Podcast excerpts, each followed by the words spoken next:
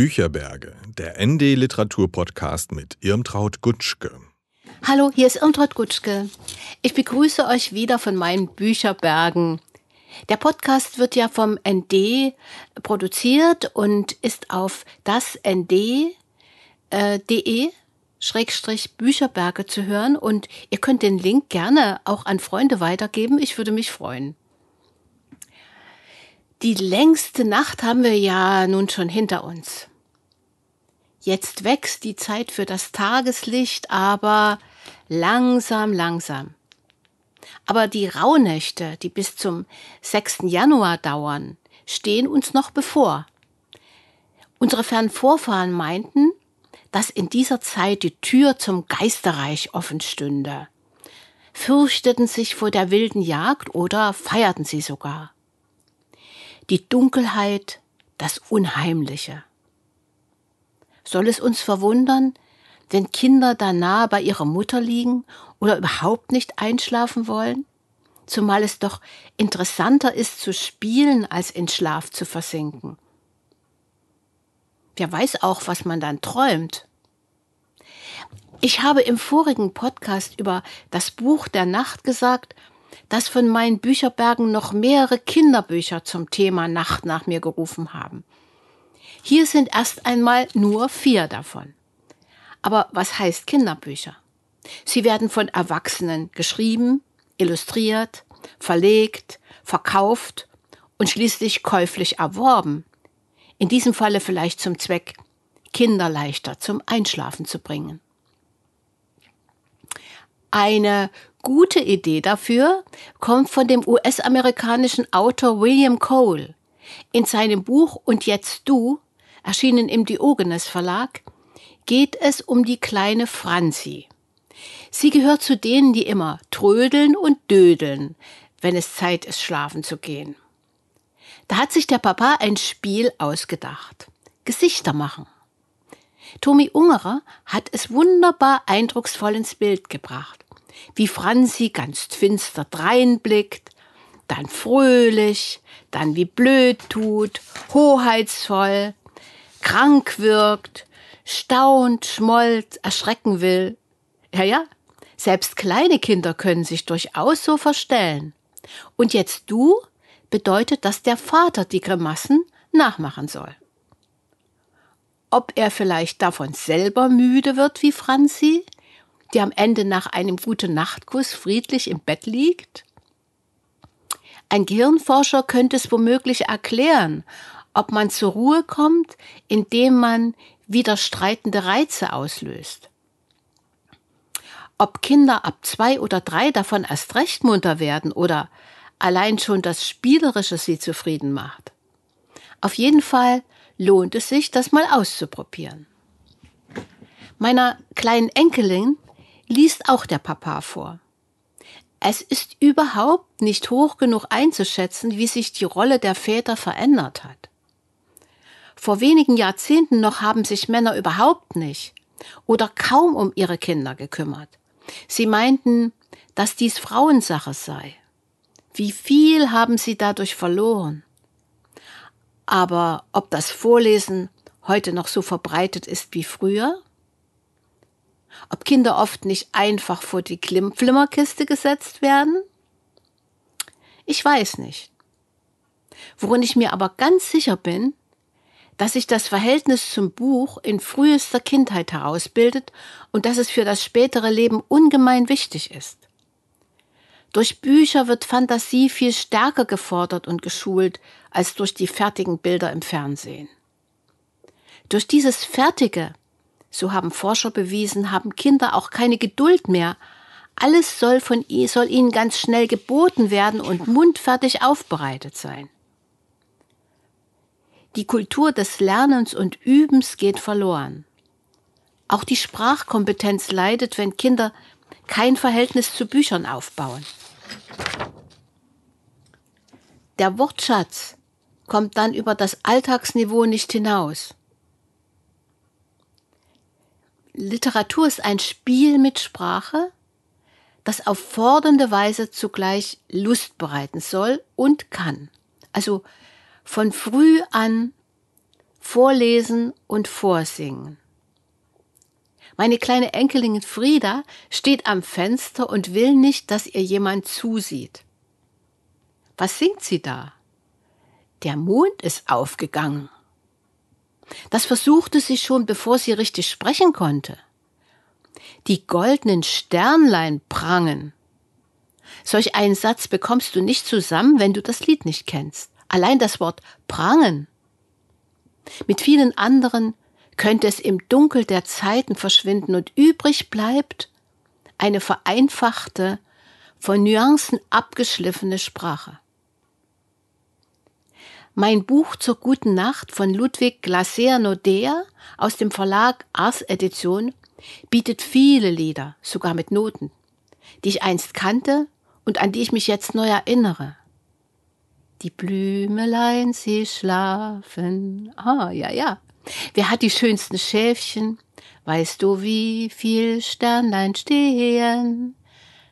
Schlafe, mein Prinzchen, schlaf ein, aber heitschi bumpeitschi, schlaf lange. Deine Mutter, sie ist ausgegangen. Oh, da habe ich mich immer als Kind gefürchtet, weil die Mutter ausgegangen ist. Abendstille überall. Das sangen wir in der Schule als Kanon. Kinderlieder sind Schätze, die man sein Leben lang mit sich führt, sagt der Autor. Da kann man ihm nur zustimmen.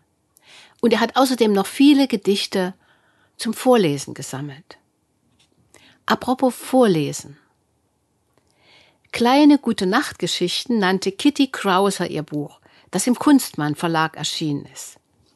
Darin erfüllt Mama Bär ihrem Kleinen die Bitte, nicht nur eine, sondern drei Geschichten zu erzählen. Hm, offensichtlich kennt er sie alle sogar schon und wünscht sich eine Wiederholung. Da geht eine Nachtwächterin durch den Wald und schlägt ihren Gong. Ob sie zum Fisch kommt, zu den Ameisen, zum Hermelin, überall bekommt sie Ausreden zu hören, was man noch alles machen will und muss und warum es deshalb zum Einschlafen noch nicht Zeit sei. Doch es nützt nichts. Und wie schläft sie selber ein? Was hat ihr Kichern für einen Sinn? Einen ganz ungewöhnlichen Platz für ihre Nachtruhe findet ein kleines Mädchen namens Zora in der zweiten Geschichte. Für ihre Mutter wollte sie eine ganz besonders schöne schwarze Brombeere pflücken. Die hat sie in der Tiefe des Waldes sogar entdeckt. Doch wie findet sie zurück? Wer ist Giacomollo, den sie trifft? Etwa eine Fledermaus?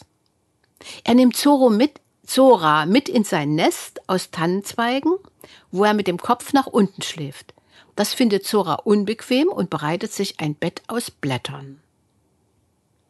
Schließlich die Geschichte von einem kleinen Mann namens Bo. Auch Zora scheint wohl eher ein Zwergenmädchen zu sein.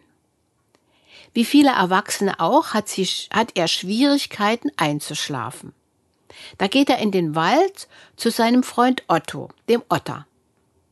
Warum gehst du nicht schwimmen? rät Otto. Ich friere immer so, klagt Bo. Du brauchst nur deinen Mantel anzubehalten. Und so geschieht es. Bo taucht unter und fühlt sich leicht und glücklich. Er findet sogar einen Stein, den Otto bemalt hat denn das macht der Otter gern. Dann geht Bo nach Hause, ja, im nassen Mantel, legt sich hin und schläft. Sofort. Das gibt's doch gar nicht, würde Frieda sagen. Und dabei vor Begeisterung lachen. Mit dem Unterschied zwischen Realität und Fantasie spielt sie in ihrer Vorstellung gern. Aber kann es denn sein, dass Bo das alles nur geträumt hat? würde ich einwenden. Träumst du auch manchmal? Wie süß das Mondlicht auf dem Hügel schläft. Allein schon mit diesem Titel verweist das wunderschöne Buch von Annette Röder, erschienen im Prestel Verlag, auf etwas Wertvolles, das auch mit der Digitalisierung nicht verloren gehen darf. Farbigkeit Poesie der deutschen Sprache, die eine jahrhundertelange Tradition in sich birgt. Dabei stammen die Texte und Bilder in diesem Buch versammelt sind aus vielen Ländern, sind aber bis auf Hush Little Baby alles sorgsam ins Deutsche gebracht, also angeeignet. Auch Thomas und Heinrich Mann konnten einige von ihnen kennen und wahrscheinlich haben sie sie auch gekannt. Das schwelgerisch Traditionelle in der Gestaltung des Buches durch berühmte Gemälde zum Thema Nacht, die Dunkelheit hat ja viele Maler inspiriert, weckt bei mir Erinnerungen an den Unterricht in Kunstgeschichte und in Deutsch mit sehr guten Lehrern, auch an die Vorstellungswelt meiner Eltern und Großeltern, die mir in ihrer Tiefe jetzt wieder zu Bewusstsein kommt. Aber schaue ich mir das Buch genauer an, merke ich, dass es eine Täuschung ist, es vornehmlich mit der deutschen Klassik und Romantik in Zusammenhang zu bringen.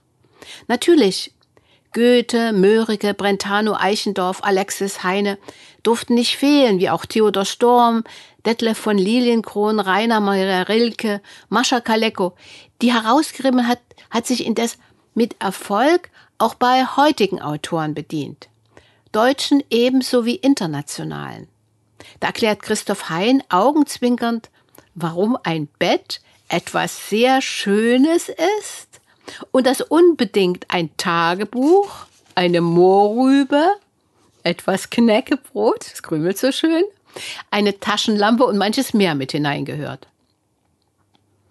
Heinz Janisch sagt, heute will ich tausend Träume träumen. Paul Maar erzählt in seinem Gedicht, wie er sich fühlt mitten in der Nacht. Es gibt ein Rezept für persischen Traumblütentee und für die beste Einschlafschokolade. Vorsicht, sehr kalorienreich, wie sie das Schokoladenmädchen auf Jean-Étienne Lyotards berühmten Gemälde bringt. In einem indianischen Märchen ist von der Sternenbraut die Rede. In einem sibirischen von der Versöhnung des Eisbärs mit anderen Tieren.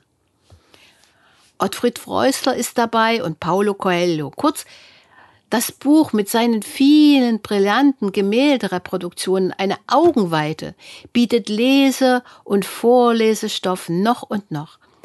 Es ist im besten Sinne ein Hausbuch.